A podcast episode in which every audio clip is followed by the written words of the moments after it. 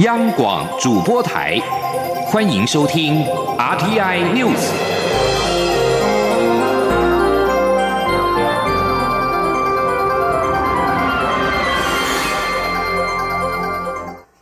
各位好，我是主播王玉伟，欢迎收听这节央广主播台提供给您的 RTI News。今天是二零一八年十二月十一号，新闻首先带您关注。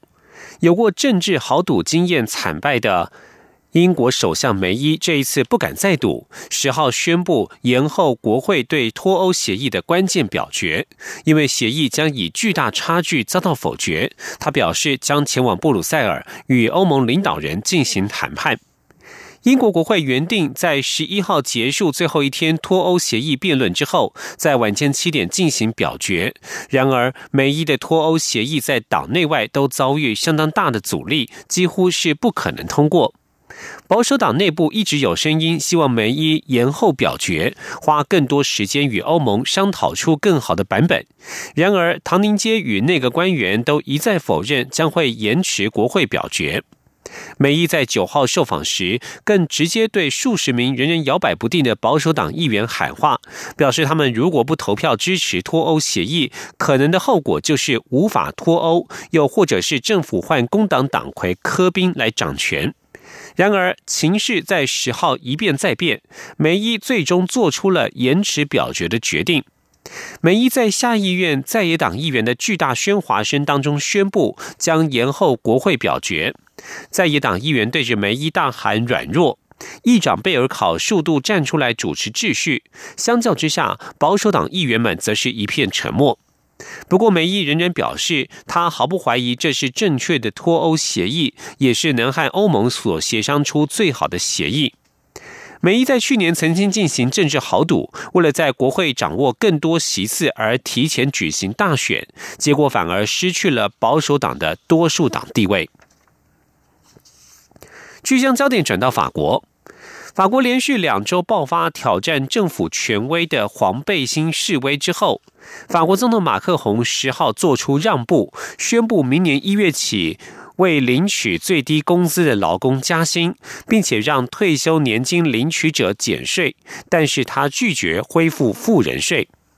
法国接连两个周末爆发黄背心示威运动，导致该国陷入近年来最严重的动荡之后，马克宏在十号首度透过电视对全国发表演说。马克宏在电视黄金时段转播的演说当中表示：“我们所希望的法国是大家可以透过工作过着有尊严的生活，在这方面我们的进展太慢。”他要求政府和国会采取必要行动。马克宏表示，自明年一月起，领取最低工资的劳工每个月加薪一百欧元，但是雇主无需为此付出额外成本。针对所得低于两千欧元的退休年金领取者，政府将取消最近的社会安全税调整计划。不过，他也誓言坚持自己的改革计划，并且拒绝恢复富人税。马克宏表示，政府会以强而有力的措施回应经济和社会的迫切问题，透过加速减税和继续控制政府开支来达成，而非发夹弯。继续将焦点转回到国内，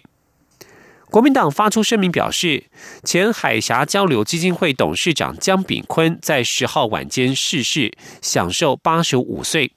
全党上下同感不舍及哀悼，并且推崇江炳坤一生为中华民国奉献付出，是为台湾人民付出的表率。江炳坤在八号晚间因为主动脉剥离而昏迷，紧急送至马街医院就医，经手术救治之后转至加护病房观察。之后因为年事已高等多重因素，仍然不幸并发多重器官衰竭，在十号晚间七点安详辞世。海基会对此表达深切哀悼。海基会董事长张晓月表示，江炳坤在两岸关系当中扮演关键角色，成功执行政府所交付的任务，他对海基会有很大的贡献。海基会将与家属保持联系，配合家属意愿，协助处理后续相关事宜。海基会表示，江炳坤在两千零八年五月二十六号就任，旋即于六月前往北京与中国大陆海协会展开协商。而江炳坤在任四年多，两岸两会共举行了八次会谈，签署十八项协议。在交流方面，两岸两会组团交流互访四十七团，接待中国及国际访宾超过一千团。大陆委员会发言人邱垂正十号晚间也表示哀悼，并且强调，中国方面如果派员来台吊唁，会尊重家属的意愿，协同海基会提供必要协助。前总统马英九十号晚间也亲自到医院，在江炳坤病床前低声道别，肯定他为两岸制度化协商开创新局。另外一件在两岸之间备受瞩目的事件，是知名的面包师傅吴宝春近日在首家在上海开开开设了首间上海的店面，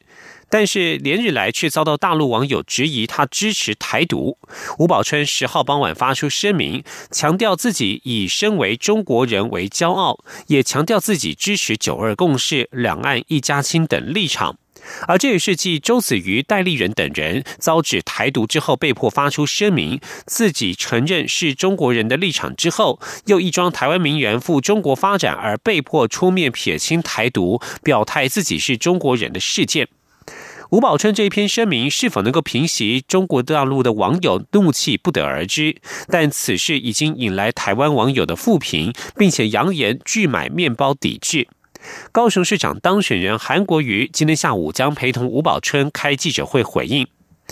吴宝春卖方店高雄店在十号晚间仍然有零星的消费者光顾，消费者对此反应不一，有顾客感到错愕与失望，认为吴宝春此举伤害了大家的感情，以后不想再来买。不过也有顾客不以为意，认为拼经济比较重要，两岸一家亲。吴宝春在八年前在高雄开设第一家面包店之后，陆续在台北、台中及台中高铁站展店。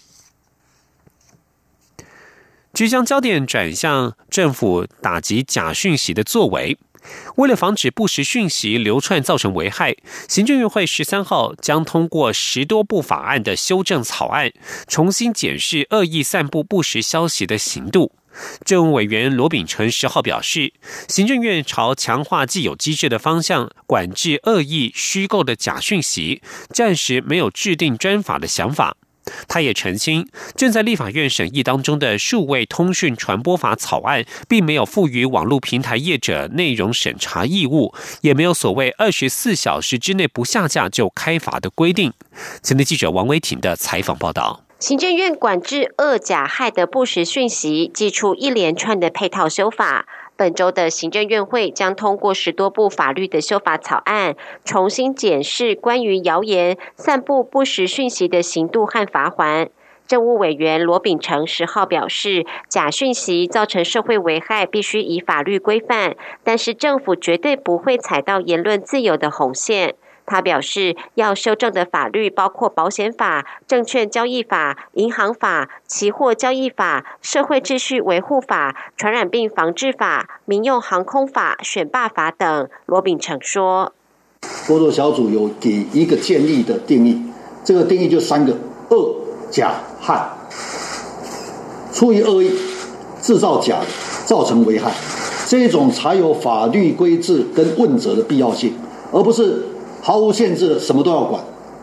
没有必要，也做不到。因此，在这个恶假害的定义底下，各部位要回头去看那十三加六的法律，调整它的法律的构成要件要明确化，也要把相关的法律效果的合理性做调整。有些是不是太重了？有些是不是太轻了？关于媒体报道，行政院已经送入立法院审议的数位通讯传播法草案，寄出平台业者若没有在二十四小时内将假讯息下架的话，将处以罚还。对此，罗秉成也澄清，政院版本没有要求平台业者审查流通内容。罗秉成进一步表示，已经通过审查会的疏通法第十六条提及，平台业者经权利人通知或知悉使用者涉及侵权行为，需要移除或使他人无法截取设有侵权内容或相关资讯，或为其他处置。所谓的其他处置包含下架，但是加注警语或设有检举机制也算在内。只要平台依规定办理，就会免责。罗秉成表示，参考各国经验之后，政院暂时不会以专法专责机构管制假讯息，仍朝强化既有机制的方向处理。中央广播电台记者王威婷采访报道。蔡英文总统十号接见华府智库德国马歇尔基金会 GMF 访问团。总统在致辞时表示，GMF 成立的保卫民主联盟就是研究外国势力恶意干预民主的对策。他期待双方能够在这个议题上能够多多交流，也希望台美在对抗假讯息上有更多合作，一起捍卫自由、民主及人权的价值。前天记者欧阳梦平的采访报道：蔡总统在接见时，首先恭喜 GMF 今年成功聚集台、美、欧三方官员及学者，在华府及华沙办理论坛。除了讨论中国的锐实力对民主制度的挑战外，也探寻了各种可能的合作面向。总统指出，台湾是美国在印太地区合作的伙伴，很高兴看到美国持续对自由开放的印太区域的理念提出各项倡议。发展以价值为基础的国际合作及全球贸易投资计划。另外，美国联邦参议院也在上周通过《二零一八年亚洲再保证倡议法案》，内容包括支持美国和台湾在经济、政治及安全方面的密切关系，也预请美国总统川普定期对台军售，同时依据《台湾旅行法》授权美国高阶官员访问台湾，再在展现台美关系的友好及美国对台湾的。坚定支持。总统并表示，他期待台美能在各个领域持续深化合作。像是许多民主国家都遭遇到假讯息的挑战，台湾在今年选举也有同样的问题。他希望未来双方有更多合作，一起捍卫自由、民主及人权价值。也希望与 GMF 在抵御外来势力方面多交流。总统说。我相信 GMF 跟我们有一致的目标。那么 GMF 呃 GMF 所成立的保卫民主联盟，就是研究外国势力恶意干预民主的对策。那么透过各位能够这次来访，我也期待双方在这个议题上能够多多的交流。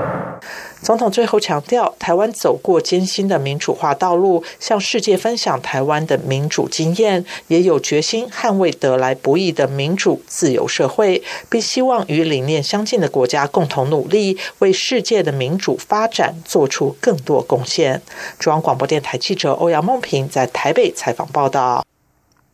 针对公投榜九合一大选所衍生的争议，掀起了公投法再修法的声浪。亲民党主张连数门槛及通过门槛应该适度调整，而民进党内部也有人建议公投与大选分开举行，明定公投日等等。为此，民进党立院党团成立了公投研修小组，将启动公投法的修法讨论，希望能够终结公投乱象。前天记者刘玉秋的采访报道：当初设计公投榜大选的考量是，公投若不榜大选举行投票，必定过不了关。但今年的九合一选举合并十项公投案举行，动线设计不良，民众耗费数小时领投票，民怨沸腾，可说始料未及。为了终结公投乱象，亲民党立院党团在选后率先抛出公投法的修法意见，主张成案门槛维持不变，但联署门槛及通过门槛以适度调整，并且评估公投案引进电子联署、电子投票等。民进党内也有不少立委纷纷提出建言，公投与大选脱钩，另定公投日则是讨论的一大重点。民进党立委郑宝清建议，政府应明定公投日，例如每年七月一号过两年举办一次公投，公投主文也应采正面陈述。所有的公投内容要正面陈述了哈，然后要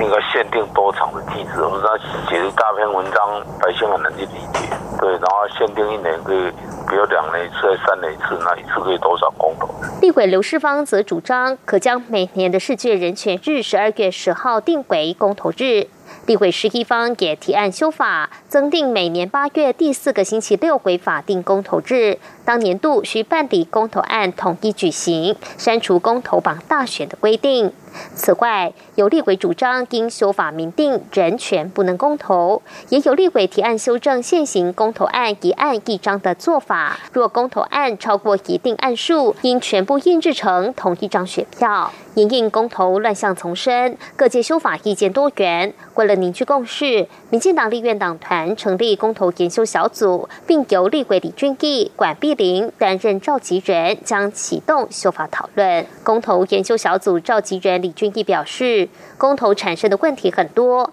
研修小组拟朝向公投法本身以及实行上产生的技术问题两大类进行讨论。他指出，在公投法本身部分，包括公投联署是否要有身份证证影本，避免死人联署的问题重演，以及公投要不要绑大选、公告时间是否延长等，都是修法讨论的方向。公投要不要绑大选的问题，好，这个在实际上面相关的规定，现在有大家有不同的看法，好，所以这个要思考看看。有关二十三条的是公投公告的时间，好，因为现在规定是二十八天，好，所以我们有的公投案是很晚很晚，就是最前二十八天才决定，然后二十八天内还要辩论，还要干嘛？好，那这样够不够让民众了解公投案本身的内容？的公投的公告时间是不是要拉长？哦，这些都是呃相关要考虑的啦。哦。而在公投实际技术层面的检讨上，李俊毅说，要不要限制公投案件数、公投选票要印制成一张还是多张等，也都有待聚焦。其他国家来讲，他们也有限制案件数，比如说他一次只能投五个案，那你如果已经成案变成第六案，那就是下一次再来公投，这个也是在我们的思考的范围当至于公投门槛问题，因为调降公投门槛是民进党过去长期推动打破鸟笼公投的理想，因此党内倾向不予更动。李俊毅也说，目前党内并未听闻调降公投门槛的声音，也仅有亲民党团主张要调降通过门槛。待党内凝聚修法共识后，就会与在野党积极沟通。不过，随着立院法定会期将届，李俊毅也坦言，下个会期启动修法的可能性比较高。但无论如何，党团会针对公投法进行全面性的讨论，公投乱象才不至于在二零二零大选中再度上演。中央广电台记者刘秋采访报道。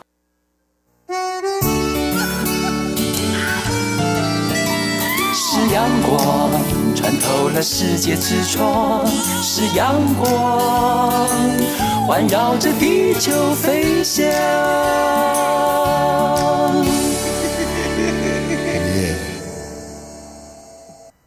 各位好，我是主播王玉伟，欢迎继续收听新闻。蔡英文总统将与六都市长当选人会面，商讨中央与地方合作事宜。总统府发言人黄崇彦十号表示，总统将在六都市长当选人就职前前往该县市会面，相关安排都尊重市长当选人的意见。依照目前规划，蔡总统将在本周先与台北市长柯文哲会面，会面的地点不会在总统府或官邸。前天记者欧阳梦平的采访报道。九合一选举落幕后，蔡英文总统曾经致电恭贺六都市长当选人，并表示希望会面商讨中央与地方在重大市政上的合作。双方幕僚也随即针对会面安排展开联系。总统府发言人黄崇彦十号强调，会见的目的在于了解六都市长当选人的未来施政方向及重大政策哪些需要中央协力或进一步协商。由于蔡总统已经没有兼任执政党主席。所以会面时不会涉及党务及立委补选议题。他说：“那我想总统规划这些会见的目的其实非常清楚，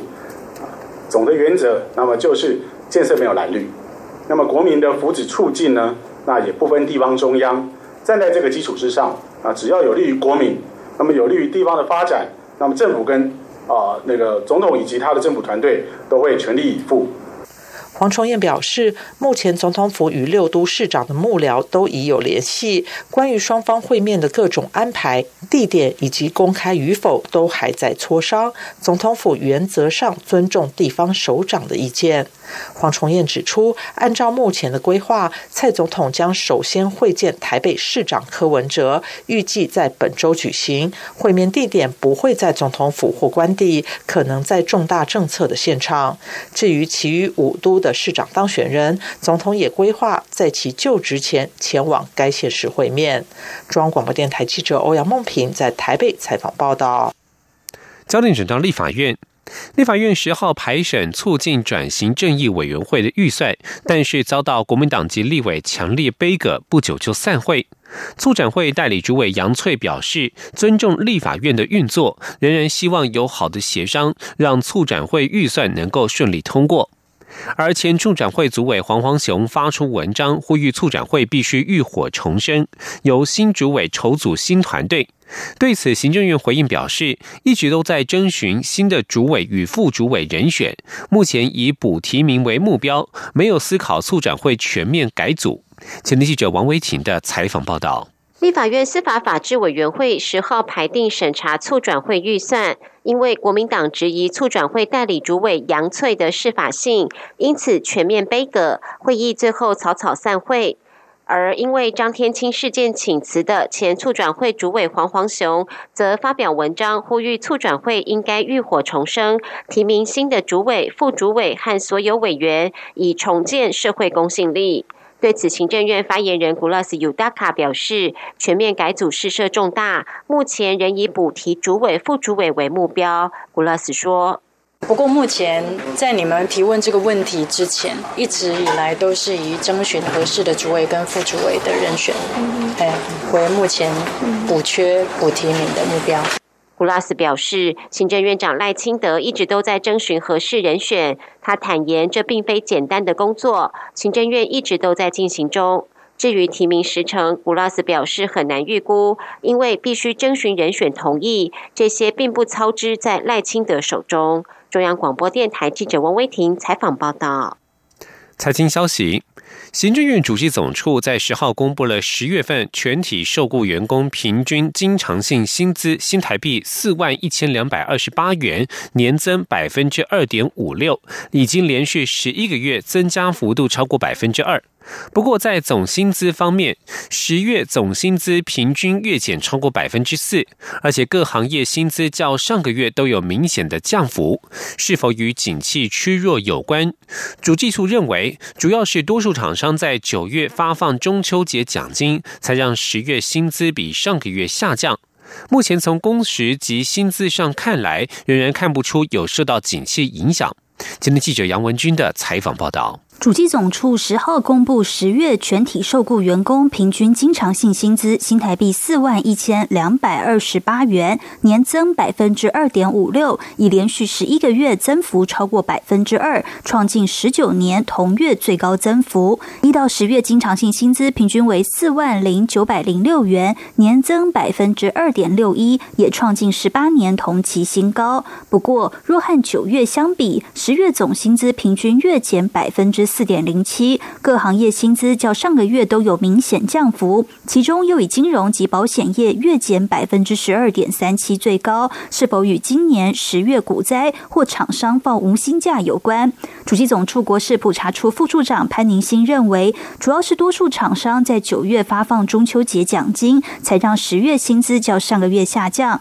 目前从工时及薪资上来看，仍看不出有受到景气影响。他说：“对，月减百百分。”之四点零七，那主要是因为中秋节奖金的因素，所以目前为止我们还不太看得出来，呃，我们的经济情势。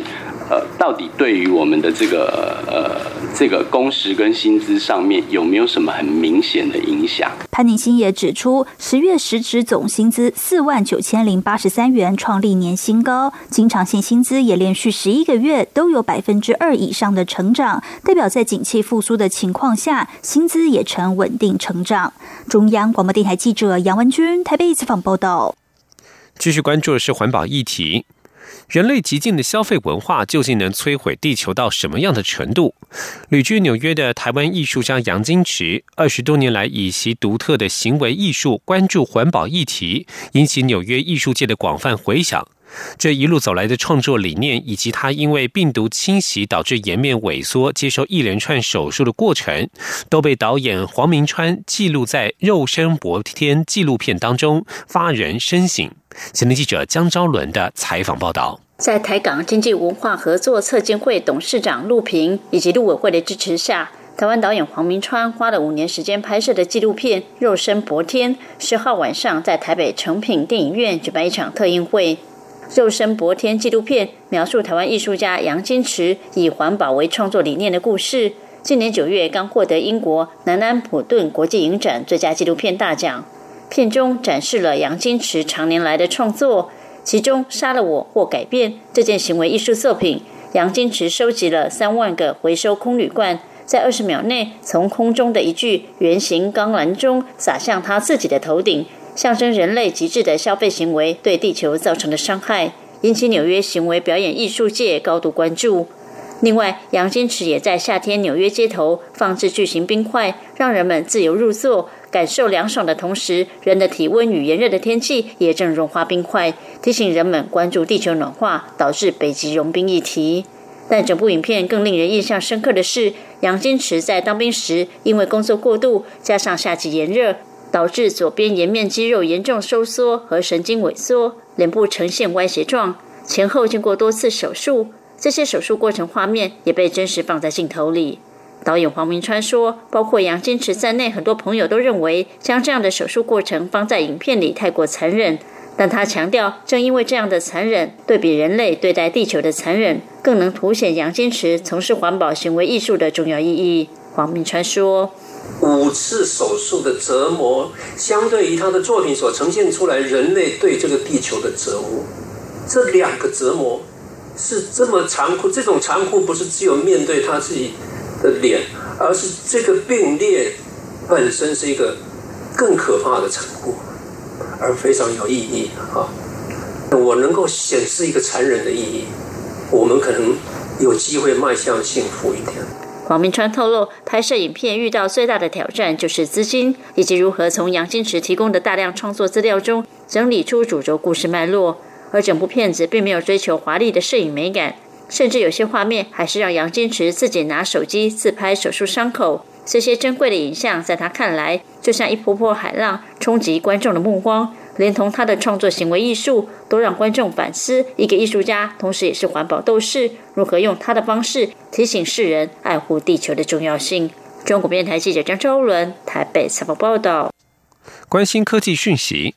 上班车流多总是引发塞车之苦。台湾大学人工智慧中心教授廖宏源与业界合作，运用 AI 技术提出城市车流解决方案，在塞车路段设置三百六十度鱼眼摄影机，辨识货车、小车、机车等车流。数据化运算最合适的红绿灯周期秒数，目前已经运用在新竹竹北到竹科路段。以上班时段为例，平均交通时间可以从十六分钟缩短为六分钟。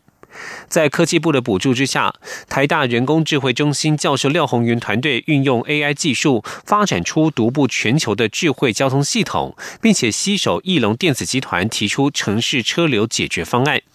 廖宏源指出，此方案要先在路口设置三百六十度鱼眼摄影机记录车流，同步汇入云端平台，由 AI 进行数据分析，及时掌握各路口的车流量。不但能够辨识货车、小车，还能辨识机车等车流，预测判断车辆的行驶方向。数据化运算最合适的红绿灯周期秒数，联动临近路段放射式重置交通号志，就能疏解车流量，免除拥塞之苦。此外，翼龙科技公司指出，这项方案已经进军南向国家，现在菲律宾已经架设于重要道路，泰国交通部也正规划使用此方案。新闻所关心一则国际消息。日本国会的临时会在十号休会，首相安倍晋三在首相官邸召开的记者会上重申二零二零年实施新宪法的决心。至于扩大引进外劳一事，他也表示会做好配套措施。日本执政党自由民主党未能在十号休会的临时国会提出修宪条文案。安倍在休会后的记者会上表示，他说过希望在二零二零年实施新宪法，目前心意没变。朝日新闻报道，安倍重申修宪的决心，但他原本说自民党的修宪案要在本会期国会提交，未能实现，要拖到明年以后。自民党没有提出具体的修宪时间表。以上新闻由王玉伟编辑播报，这里是中央广播电台台湾之音。